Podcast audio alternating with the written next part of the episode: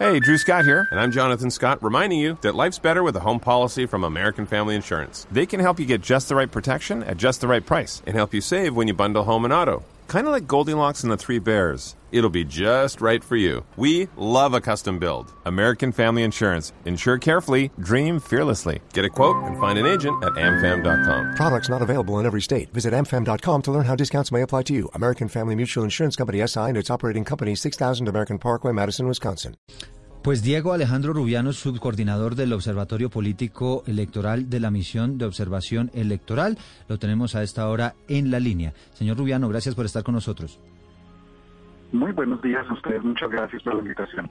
Ya Valeria nos estaba entregando un panorama de lo que tiene la misión de observación electoral, pero quería preguntarle, pues en materia de orden público, ¿qué tan dadas están las garantías para que la gente pueda ir a votar tranquila? Eduardo, efectivamente estamos ante un panorama altamente complejo para este proceso electoral. Eh, en este momento tenemos un registro de un aumento, prácticamente el doble de hechos de violencia contra liderazgos políticos, sociales y comunales en este periodo electoral, una situación pues contrastante frente a lo que vimos hace cuatro años cuando pues organizaciones como la MOE, entre otras, dijeron que eran las elecciones más pacíficas de la historia. Entonces vemos como si hay un detrimento bastante complicado en esta situación de orden público y de afectación que desafortunadamente también está teniendo algunas complicaciones frente al proceso electoral y el desarrollo pues de las campañas en este contexto de elecciones presidenciales. Pero, pero explíquenos eh, un poquito, señor Rubiano, en qué consiste esta violencia y cómo, digamos, se materializa en los territorios. Lo vimos eh, y ya lo sentimos en las elecciones legislativas, y, pero ¿cuál es el riesgo en las presidenciales? Es decir, esto en los territorios en Colombia, ¿cómo se materializa? De acuerdo, bueno, lo que estamos viendo en este momento es una injerencia muy muy fuerte de grupos al margen de la ley, particularmente lo visto por el, el paro del clan del Golfo, en el que hay afectaciones directas a cesar actividades de campaña, se detienen personas que están en ejercicios de proselitismo para evitar que se repartan pues todo el material publicitario, que se despliegue pues las, sedes de campaña en algunos municipios del país. Particularmente esto concentrado en zonas de influencia de, las AGC, eh, por ejemplo tenemos reportes de hechos como tal en el sur de Bolívar, municipios como Cimitío, Santa Rosa del Sur, en algunas regiones del Urabá antioqueño, por ejemplo, y en el sur de Córdoba, donde se replican pues esta situación que estaba describiendo, una situación pues, que afecta directamente el proceso electoral y el ejercicio proselitista en estos territorios, además pues de las afectaciones que tienen contra liderazgos políticos, sociales y comunales, que muchos de ellos pues también toman partido de, este proceso electoral y pues obviamente una, una tentada, una afectación en la seguridad de ellos puede afectar también las indicaciones de, seguridad y pues la confianza con la que las personas que los respaldan pueden acceder al proceso electoral. Esto, esto eh, señor Rubiano, con respecto a lo que está pasando en esta época preelectoral, podríamos decir, pero han identificado ustedes también riesgos de que ese mismo día de las votaciones, por la vía de las armas, terminen a la gente obligando a votar por un candidato o por otro? En este momento pues, la afectación realmente puede ser incierta para el próximo 29 de mayo. Lo que sí tenemos por seguro y es el llamado que se hizo ayer en el marco de la comisión es a eh, entrar a estos territorios que tienen afectaciones y una presencia tan fuerte de actores armados para garantizar pues uno el ejercicio libre de, de la votación de los ciudadanos en estos municipios y dos pues que se garantice también la apertura y el control y sobre todo la seguridad de las personas que van a instalar los puestos de votación así como el material electoral que salga de allí para que todo digamos se dé en un marco de seguridad y tranquilidad tanto para electores como para los funcionarios que, que abran estos puestos de votación en estos lugares complejos. Pero entonces si hay una especie de proselitismo armado, según le entendemos, doctor Rubiano, eh, ¿y eso, eso sería en favor de quién? ¿De qué candidato? ¿De qué campaña? En este momento lo que estamos viendo es afectaciones generalizadas eh, para todas las campañas. Por ejemplo, el caso que comentaba en el sur de Bolívar, eh, la, amenaza que se hace a las personas en territorios que no se haga ningún tipo de publicidad bajo ningún por ningún candidato es una afectación, digamos, al sistema democrático y no en favor de uno u el otro. Si bien tenemos algunos hechos que, que fueron reportados el día de ayer en la comisión sobre pues derechos de publicidad de material de campaña, tanto del pacto histórico como de la campaña del equipo por Colombia en estos casos. Señor Rubiano, ¿y cuáles son las zonas del país que tienen eh, números más críticos? Eh, eh, creo que el ejemplo que tenemos más cercano es todo lo que ocurrió con el paro armado, 11 departamentos del país afectados, donde las, digamos que los hechos y la concentración de hechos más fuerte la vemos en el sur de Bolívar, municipios como Sinití, Santa Rosa del Sur, por ejemplo, en el sur de Córdoba, municipios como Montelíbano, San José de Uré, y en algunas zonas del Bajo Cauca antioqueño también, como pueden ser Caucasi y por nombrar unos ejemplos que de hecho es donde tuvimos las afectaciones más complejas. Pero eh, entiendo que, a ver, cualquier acto de violencia que constrinja la actividad política electoral es grave, por supuesto, pero ustedes han logrado identificar en todos estos números qué es violencia que afecta el tema político y qué es violencia directamente pensada contra un líder y contra un partido, eh, ejecutada y planeada contra ellos. ¿Esa división ustedes la han podido hacer? Básicamente lo que nosotros hacemos es determinar cuáles son las afectaciones y los líderes que están pues funcionando como, como líderes también de campaña de una u otra de, candidatura. Estas afectaciones obviamente no solo afectan pues al líder y a su familia como víctimas directas de los hechos, sino todas las personas que están detrás, pues posiblemente afectando su o su intención de voto el próximo 29 de mayo. Esto es una cosa que nosotros ya tenemos identificada en tema de liderazgos. Eh, en temas del desarrollo de la campaña electoral, obviamente todo el tema de la de, de, campaña, de sedes de campaña e imposibilitarle el proselitismo en estos municipios, pues obviamente es una afectación eh, en general al proceso democrático y pues a la transmisión de las ideas que debería ser uno de los estandartes de esta campaña. Sí, bueno, eso, eh, señor Rubiano, con respecto a lo que está ocurriendo en materia de orden público y, la, y su posible influencia en las elecciones presidenciales. Hablemos ahora de lo que está ocurriendo con la registraduría, con todo este ambiente electoral, las denuncias relacionadas con lo que está pasando en la registraduría, algunas quejas de campañas que dicen no se sienten con las garantías suficientes en materia política para que la registraduría cuente los votos y demás. ¿Ustedes qué han podido identificar? Porque entiendo la misión de observación electoral ha hecho un acompañamiento bastante grande a la registraduría, pues en los cambios que han desarrollado para esta jornada del próximo 29 de mayo. Efectivamente, nosotros eh, pues digamos que hemos acompañado todo el tema que se estalló luego del 13 de marzo en temas de, del seguimiento a la inscripción de los ciudadanos, por ejemplo, el seguimiento pues a toda la el fortalecimiento tecnológico que hizo a las plataformas infovotantes y a todos estos cambios un poco más técnicos y específicos que hicieron sobre los formularios de 14, el diseño de la tarjeta electoral, por ejemplo.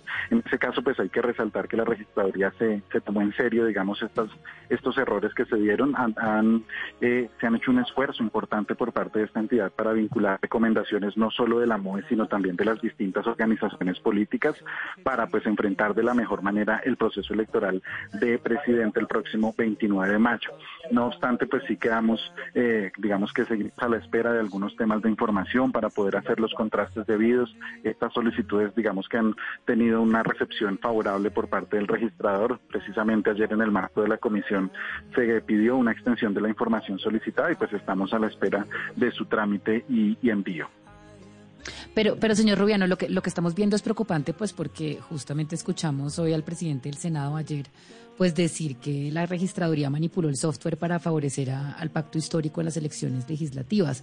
Entonces uno escucha esto, digamos, no solamente ahora por parte del presidente del Senado, sino de expresidentes de la República, distintos periodistas. Eh, uno está escuchando este run run de que puede llegar a haber un fraude y que hubo un fraude en las parlamentarias y uno dice, bueno, ¿Qué debería hacer el país entonces para tener unas elecciones confiables? ¿Usted cree que el registrador Vega debería apartarse del cargo y se debería nombrar un registrador ad hoc o Colombia puede confiar en la gestión del registrador y la registraduría para las próximas elecciones presidenciales?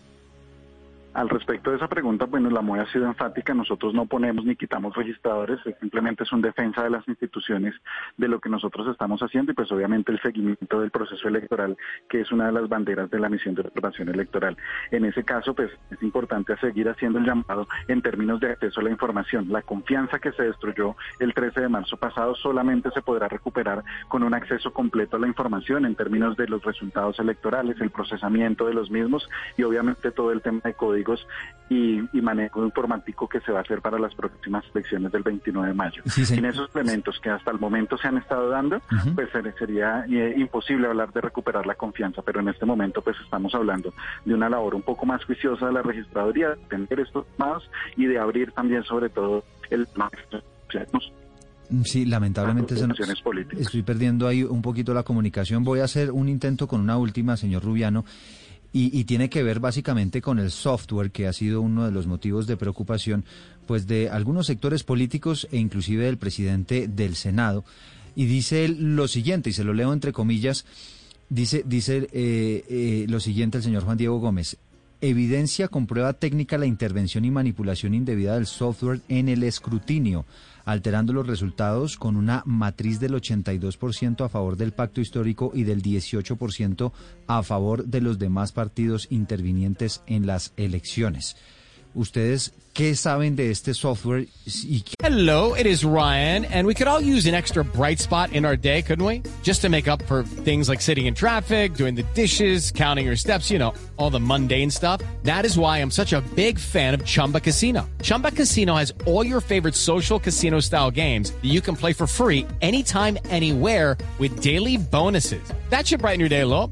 Actually, a lot. So sign up now at chumbacasino.com. That's chumbacasino.com. No purchase necessary. VGW Group. Void were prohibited by law. See terms and conditions. 18 plus. tanto puede ser manipulable? No, se- se- señor Rubiano, no, la comunicación no es buena. Vamos a repetirle la, la, la llamada en un segundo para, para tratar de establecer la comunicación, Valeria, porque me parece que, que este tema también relacionado con las garantías, pues es uno de los temas cruciales de cara a lo que va a ocurrir el próximo 29 de mayo. Y lo más importante es que tanto los candidatos como los sectores políticos e inclusive la propia ciudadanía esté tranquila con los resultados que, que se den el próximo 29, ¿no? Lo que pasa es que yo creo que lo que ocurrió, lo que ocurrió en las pasadas legislativas minó la confianza y, y a eso además se le suma pues las voces de pánico que han creado diferentes sectores políticos, incluyendo el pacto histórico que antes de verse beneficiado por, por los resultados finales, pues estaban diciendo que hubo fraude y después el Centro Democrático que hubo fraude eh, y escuchamos voces por todos lados, entonces eso lo que hace es destruir la confianza ciudad- ciudadana en el proceso electoral, que es lo más importante y es la base de nuestra democracia. De acuerdo. Entonces uno se pregunta, bueno, ¿cómo podemos hacer para blindar estas elecciones? Eh, nombraron un registrador ad hoc a dos semanas de las elecciones Esto parece no inviable es una también. opción. Sí, Es- no es una opción y lo único que haría el es gobierno dijo que no está en ese plan, Lo cual sería Además. catastrófico. Exacto. Entonces yo creo que es entender muy bien qué fue lo que sucedió en las legislativas. Eh, tenemos un diagnóstico acertado que además ha sido apoyado por la MOE y por diferentes eh, instituciones internacionales sobre un problema que hubo específico en los formularios. Los formularios eh, 14 que había sido advertido de que sí es culpa de la registraduría no haber escuchado esas advertencias y saber que esos errores se van a subsanar y que no hay por qué temer en estas nuevas elecciones presidenciales. Pues mire, Sin embargo, eh, reconstruir esa confianza me parece muy difícil. Y, y es la tarea, evidentemente, en la que está la, la Procuraduría. Decía usted, la, la misión de observación electoral ha estado haciéndole un seguimiento demasiado minucioso y por eso es que estamos en, contactos con, en, en contacto con ellos. Estábamos entrevistando a Diego Alejandro Rubiano, que es el sub- subcoordinador del Observatorio Político Electoral de la, de la MOE. Recuperamos la comunicación, señor Rubiano. Usted nos iba a hablar del software, que, que decimos es una de las grandes preocupaciones. Inclusive, esta semana lo que se espera es que se haga una contratación de una veeduría internacional para establecer exactamente qué es lo que está pasando con ese nuevo software.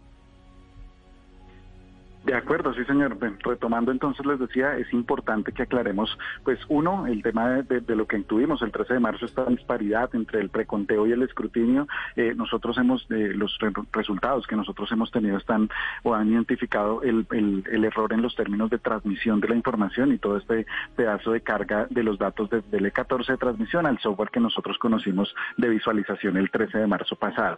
Y en términos del software de escrutinio es importante hacer una distinción. Tenemos dos software, desafortunadamente, uno que maneja los niveles iniciales de escrutinio a cargo de la Unión Temporal Disproel, uno de los contratistas de la registraduría, y un software de alcance nacional manejado por el CNE en este caso y que es propiedad del Estado colombiano y suministrado en su momento por la empresa española Indra también. Eh, en ese caso, pues digamos que hay que hacer una salvedad importante y es que sobre el tema de la unión temporal Disproel estamos hablando de una prestación de servicio, el software que ellos suministran desafortunadamente está todo bajo bajo custodia y bajo elementos de propiedad intelectual y realizar una auditoría seria y completa sobre lo que ocurre allí realmente es muy complicado. Ese es uno de los llamados que como MOE también hemos hecho a que se Sí. cumpla la sentencia de 2018 en la que se obliga a la registraduría a tener una propiedad completa del proceso de escrutinio y lamentablemente Pero- pero, con señor ese Rubiano, pedazo que tenemos hoy no es posible tener. Esto que dice eh, el, el presidente del Senado, ¿es probable, es posible, puede ocurrir? Eh, es un software, seguramente tiene una capacidad de seguridad eh, muy alta, según nos ha presentado la, la, registraduría en las pruebas técnicas y en, las, en los simulacros que ha hecho. Realmente no deja de tener algunas vulnerabilidades, pero creo yo que son mínimas de acuerdo a lo que nosotros hemos podido analizar. Eh, que sea posible tener una, una puerta de atrás, digámoslo así, que es como la forma en la que técnicamente se, se, se denominan este tipo de inclusiones en el software, realmente no es posible y lo que vemos pues eh, la alteración de estos resultados realmente lo que se lo que hemos podido detectar nosotros es que no es una modificación alterada de resultados sino es la revisión completa los formularios C14 de las mesas de votación durante todo el proceso de escrutinio. Ah, pero, pero entonces, ¿usted cree que no, que no tiene asidero la, la denuncia del presidente del Senado? El, el senador Gómez lo que ha dicho es que la, que la alteró los sistemas electrónicos. Técnicos de acuerdo, habría que remitirnos a los documentos técnicos que cita el senador Juan Diego Gómez en este caso, eh, para revisar realmente cuáles son las, los puntos en los que él encontró pues esta vulneración al, al, software, pero realmente en este momento nosotros no lo conocemos y lo que estamos viendo es una modificación de resultados a través del mismo proceso de escrutinio de votación que se dejó de transmitir en el preconteo. Claro, señor Rubiano, pero entonces lo que usted nos está explicando es muy diferente a que el problema esté en el software de escrutinio. Es decir, usted nos está diciendo el problema, como ya lo hemos venido diciendo, fue en el preconteo por los formularios. Después se hizo el escrutinio, que es el oficial, y de los, de los resultados del escrutinio oficiales, pues se subieron al software, al segundo software, que es el de Indra. ¿Por qué ha habido tantas sospechas con ese segundo software si al final pues simplemente se sube el resultado al software y usted nos dice que es casi imposible tener una puerta de atrás para cambiar eh, eso que se sube en el software? Es decir, si ya el software está blindado, si Indra ha dado millones de explicaciones, ¿por qué siguen insistiendo en que este segundo software de escrutinio, que es el de Indra, es por medio de donde se está haciendo el fraude? ¿Por, ¿por qué? Básicamente es un software muchísimo más sencillo, no tiene las complejidades del software suministrado en los, Qué pesar, Valeria. del proceso, muchas dudas. Sí, es, que estamos teniendo unas interrupciones, señor Rubiano, por eso qué pena lo, lo, interrumpo. Vamos a hacer un intento más para, para que responda a la pregunta de Valeria. Es que estamos teniendo unos, unas dificultades con la comunicación. Adelante, señor Rubiano. Espero ya ahora sí se haya corregido este, este tema de la señal. Eh, está diciéndoles básicamente que sobre el tema de, de, de esta disparidad de los software, digamos así, y, y los, las dudas que esto genera, pues uno, fundamental estar eh, conectados. La parte inicial del escrutinio, pues no tiene procesos de auditoría, está sujeta a los temas de propiedad intelectual. Siempre hay un manto de dudas lo que ocurre. Obviamente se hacen unos no. Eh, lamentablemente, señor Rubiano, no, no le estamos comprendiendo bien. Nos gustaría mucho escuchar todas estas explicaciones que son supremamente interesantes, pero, pero no nos está ayudando la señal. Eh, quiero hacerle una última pregunta, un último intento, a ver si de pronto la señal nos, nos ayuda. El hecho de que al pacto histórico le hayan adjudicado un número mucho mayor que a los otros partidos políticos de jurados de votación en las mesas de votación, ¿eso puede desequilibrar de alguna forma la balanza o eso no tiene nada que ver?